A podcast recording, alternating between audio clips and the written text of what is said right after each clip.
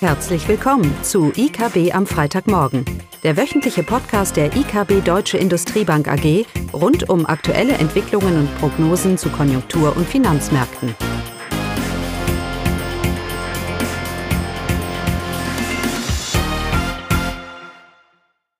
Willkommen zu IKB am Freitagmorgen. Heute mit mir, Caroline Vogt. Die Themen heute: Konjunkturdaten der Woche und ein Hinweis auf unsere aktuelle Kapitalmarkt-News zur Kritik an der EZB-Politik und zur Unabhängigkeit der EZB. Damit zu den Konjunkturdaten der Woche. Wir hatten einige Stimmungsindikatoren wie Einkaufsmanager-Indizes für Europa, den USA und China. Hier gab es weitere Aufhellungen, die zum Teil stärker ausfielen, als von der Konsensmeinung erwartet wurde. Also grundsätzlich eher positive Überraschungen, auch dass einige Indikatoren die Expansionsschwelle von 50 Punkten übersprungen haben und damit Wachstum signalisieren. Das war für Frankreich und der ISM für die USA der Fall. Lediglich der Stimmungsindikator für Japan, der hat sich verschlechtert und hier nimmt die Sorge zu, dass sich die Belebung vor allem in Japan doch äh, verzögern könnte. Dann gab es Arbeitsmarktdaten für Europa und den USA. In den USA, die im April ja einen erheblichen Anstieg der Arbeitslosenzahlen meldeten. Die Arbeitslosen Arbeitslosenquote ist äh, im April um 10 Prozentpunkte auf eine Quote von 14,7 Prozent gestiegen. Äh, hier hat sich die Arbeitslosenquote jetzt im Juni, die aktuellen Zahlen weiter verbessert. Die Arbeitslosenquote ist jetzt auf 11,1 Prozent gesunken und bereits im Mai äh, war hier eine Trendwende zu beobachten. Also schon im Mai waren die Zahlen doch deutlich besser. Der Arbeitsmarkt in den USA zeigt also bereits eine klare Belebung. Allerdings in den USA machen trotz der recht guten Konjunkturzahlen die hohe Zahl von Neuansteckungen Sorge und trüben grundsätzlich den Ausblick für die US-Wirtschaft. Schon im Juli könnten die Konjunkturzahlen wieder schlechter ausfallen, weil einige Staaten ihre Lockerungen zum Teil wieder zurücknehmen mussten. Zum Euroraum. Die Zahl der Arbeitslosen im Euroraum in der EU ist äh, im Mai erneut, aber nur leicht gestiegen. Die Arbeitslosenquote stieg von 7,3 auf 7,4 Prozent und damit den zweiten Monat in Folge, aber wir, wie gesagt nur sehr leichte Steigerungen. Äh, diese Stabilität überrascht dann auch schon sehr auf den ersten Blick. Äh, ich hatte mich nämlich auch über den Verlauf der Zahlen, über diese Stabilität gewundert. Der Grund für die Stabilität äh, liegt vor allem in der statistischen Erfassung, denn nach dem ILO-Konzept, was eure Stadt ja auch verwendet und was völlig üblich ist, ähm, in, nach diesem ILO-Konzept werden nur tatsächlich Arbeitssuchende als Arbeitslose gezählt.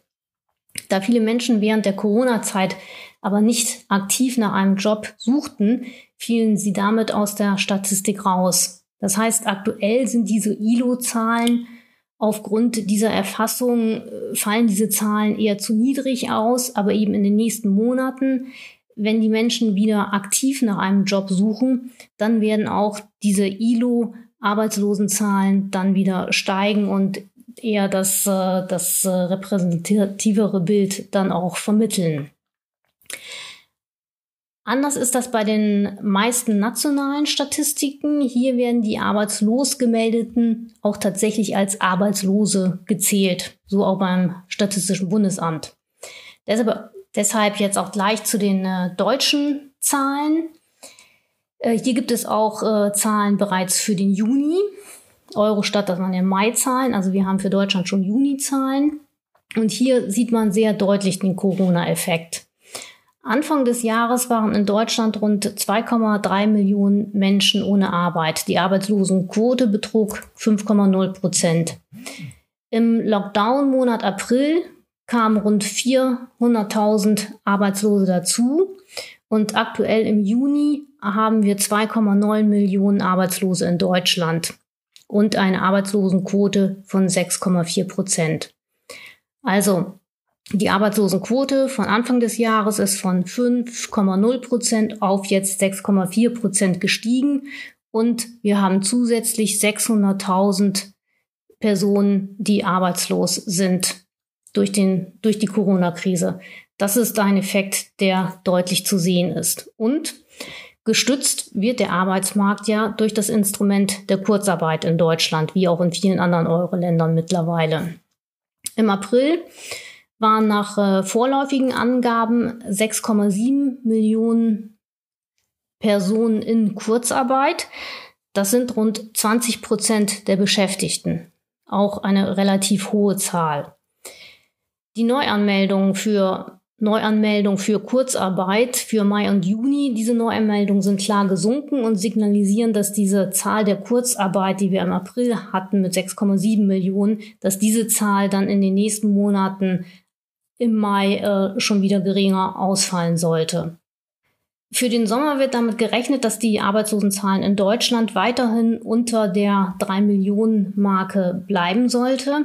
Erst im Herbst, auch wegen der Aussetzung der Insolvenzantragspflicht bis vorerst Ende September, äh, wird sich dann zeigen, wie sich Corona am Arbeitsmarkt niederschlägt. Dann ist äh, mit einem Anziehen zu rechnen denn äh, es wird mit einer Zunahme der Unternehmensinsolvenzen ab Oktober gerechnet und damit auch, dass dann die äh, Leute natürlich auch ihre Arbeitsplätze zunehmend verlieren werden. Also erst im Oktober, im Herbst wird sich zeigen, wie robust tatsächlich der deutsche Arbeitsmarkt gegenüber der Corona-Krise ist. Grundsätzlich äh, scheint es aber so, dass konjunkturell der Tiefpunkt durchschritten ist, aber viele Unsicherheiten bezüglich des Erholungspfades bleiben, insbesondere weil der weitere Verlauf der Infektion unklar ist und Sorgen vor einer zweiten Welle nicht unbegründet sind, wie wir es jetzt ja auch äh, in den USA sehen.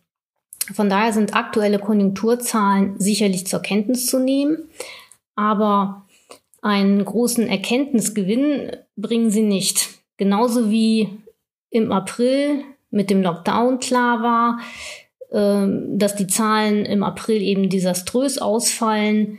So ist auch jetzt klar, dass eben mit den Lockerungsmaßnahmen positive Zahlen jetzt anfallen und diese positiven Zahlen sollten jetzt aber auch nicht zunehmend so stark positiv überraschen. Damit war zu rechnen. Wir selber als IKB machen ja auch Konjunkturprognosen und stimmen grundsätzlich mit der allgemeinen Meinung auch überein, äh, indem wir eben davon ausgehen, dass eine Belebung, eine konjunkturelle Belebung im dritten und vierten Quartal stattfindet. Aber wie gesagt, diese Prognosen sind weiterhin mit viel Unsicherheit behaftet. Dann kurz zur Geldpolitik. Und äh, hier verweisen wir auf die, die Kapitalmarkt-News. Unabhängigkeit der EZB in guten wie in schlechten Zeiten heißt die Kapitalmarkt-News. Und äh, Sie finden eben hierzu einen Link äh, unterhalb des Podcasts beziehungsweise im IKB-Blog ist diese Kapitalmarkt-News zu finden, weil dieses Thema eben doch recht komplex ist und nicht in ein paar Minuten hier abgehandelt äh, werden kann. Aber dennoch, wie unabhängig ist, beziehungsweise wie unabhängig sollte die EZB eigentlich sein? Unsere Einschätzung dazu kurz. Für uns ist es keine Lösung, den Freiraum der EZB etwa durch restriktivere Anleihekäufe einzuengen oder das Mandat der, der Preisstabilität zu verändern. Es geht vielmehr darum, die EZB durch eine gemeinsame und nachhaltige europäische Schuldenpolitik zu entlasten. Denn die Corona-Krise kann durchaus als eine Art Brandbeschleuniger für die Euro-Schuldenkrise wirken. Europa steht vor bedeutenden Umverteilungen, bei denen der EZB ungewollt eine immer wichtige Rolle zugekommen ist und auch weiterhin zukommt.